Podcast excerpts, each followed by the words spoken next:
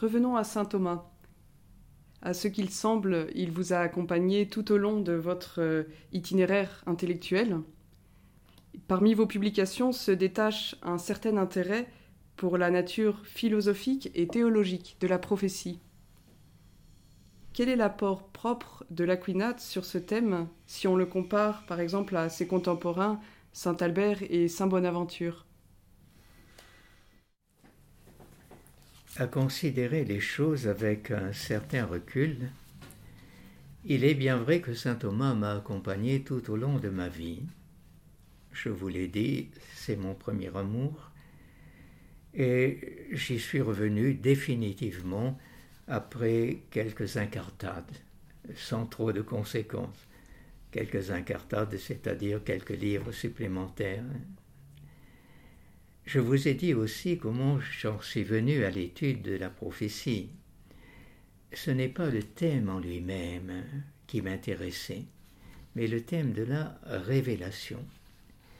Et il s'agissait pour moi de comprendre, si possible, par quel mécanisme la parole de Dieu est devenue parole humaine. Et l'expérience prophétique m'a paru le lieu idéal pour comprendre cela. Dieu parle au prophète d'une manière qui nous échappe, mais le prophète, pour nous parler, pour écrire, doit parler un langage humain. Alors c'est ça euh, qui m'avait frappé. Mais les exigences universitaires euh, de la thèse que j'avais entreprise à Montréal m'ont paradoxalement entraîné dans une direction que je n'avais pas prévue. Et c'est ainsi que j'ai édité d'abord un certain nombre de questions disputées sur la prophétie. Je ne me suis pas vraiment expliqué pourquoi, au XIIIe siècle, il y a eu toute une série de traités sur la prophétie qui sont parus. Hugues de Saint-Cher, dont je viens de parler, Albert le Grand, euh, un anonyme d'un manuscrit, Assise 186, et d'autres auteurs moindres. Et j'ai publié cela avant de pouvoir revenir à Thomas lui-même après quelques trente ans quelques temps qui ont été occupés par mon travail de la léonine. Je vais y revenir. J'étais, je dois le dire, assez amusé de retrouver bien des années plus tard mon tout premier projet en ce domaine, qui était de rééditer le volume sur la prophétie de la revue des jeunes.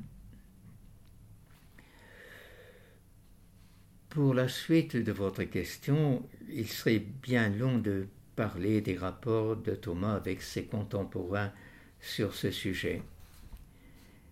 Mais pour, pour Bonaventure, c'est simple, il n'y en a pas.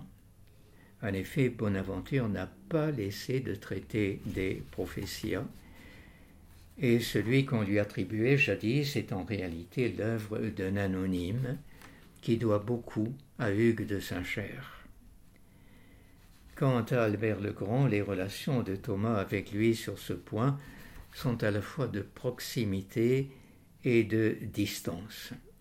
Proximité, Thomas lui a sans doute euh, son attention aux auteurs de langue, de arabe, Avicenne et Maïmonide surtout en l'occurrence, mais il diverge dans son refus de considérer le don de prophétie comme un habitus c'est-à-dire comme un don permanent fait au prophète.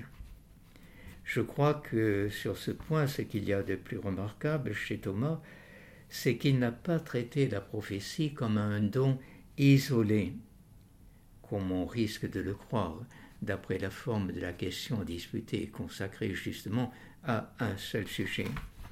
Très clairement, toujours, Thomas a conçu la prophétie comme un charisme au service de la foi.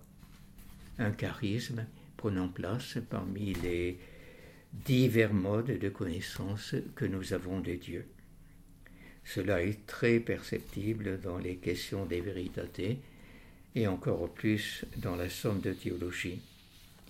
En ce sens, Thomas se rapproche de Guillaume d'Auxerre et de Philippe les chanceliers, ses prédécesseurs, qui eux aussi avaient intégré dans leur somme le traitement de la prophétie.